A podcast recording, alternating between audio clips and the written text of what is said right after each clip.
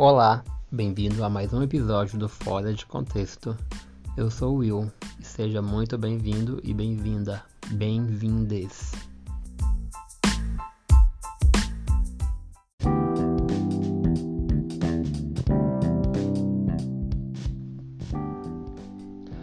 Sistema tegumentar. Considerações gerais. O sistema tegumentar é composto pela pele e anexos, glândulas, unhas, cabelos, pelos e receptores sensoriais. As funções: A principal função é agir como barreira, protegendo o corpo da invasão de microorganismos e evitando ressecamento e perda de água para o meio externo.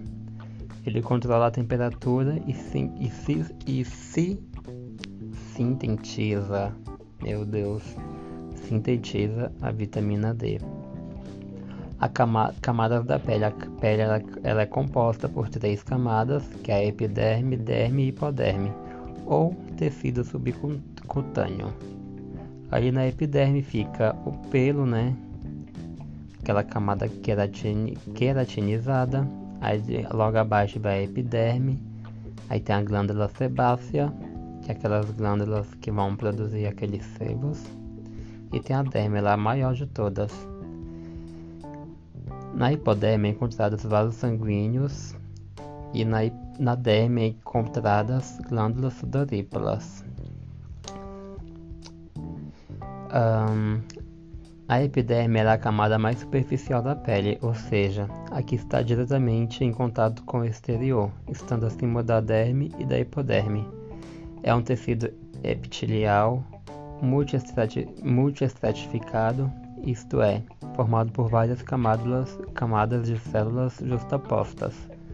Essa camada é uma camada avascularizada, ou seja, não tem veias. Eu acho que é isso. Ela é formada por diferentes camadas de células, sendo renovada constantemente ao longo da vida. Com novas células se dividindo na camada basal, a camada mais próxima da lâmina basal. Nela encontramos os melanócitos, células que produzem a melanina. Na derme, ela é composta pelo tecido conjuntivo, fibras colágenas e elastina. Aproximadamente 90% da massa da pele, os vasos sanguíneos. A derme, ela aproximada, a, derme, a derme é aproximadamente 90% da massa da pele. Lá também tem vasos sanguíneos e linfáticos, nervos e terminações nervosas, folículos pilosebáceos e glândulas sudoríparas.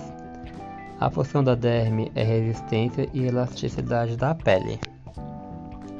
A hipoderme é um tecido subcutâneo que une a derme aos órgãos profundos, de modo que eles possam se contrair sem repuxá-la. Ela é formada por é um tecido conjuntivo adiposo de espessura muito variável conforme a sua localização. As suas funções é reservar energia, serve como isolamento térmico, proteção contra traumatismo, também como envoltório protetor. Aí temos também os anexos da unha. Nessa parte aqui assim, ó, tem a lúpula, aí depois tem o corpo da unha e aquela parte né, que a gente corta se chama borda livre. Placas de curva de queratina.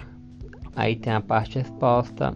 Aí tem a raiz, que é proximal oculta. A repousa sobre o leito unguial e o crescimento contínuo por processo e proliferação. Aí tem os anexos da pele, né? Que é os pelos, unhas e glândulas. Os pelos são finos bastões de queratina produzidos pela compactação de restos de células epidérmicas mortas. Eles se formam no interior do folículo piloso. Cada folículo piloso está ligado a um pequeno músculo eretor, que permite a movimentação do pelo. As unhas, como informei, elas são placas de queratina, estão presentes na ponta dos dedos nos pés dão mais equilíbrio ao caminhar e nas mãos elas auxiliam a apreensão e a manipulação de objetos. A unha cresce pela contínua A unha cresce pela contínua compactação de restos de células mortais repletas de queratina a partir do leito da unha. Aí tem algumas lesões da pele, que são os máculos, pópulos, vesículas e crostas. São as, umas lesões avermelhadas, umas diferentes das outras.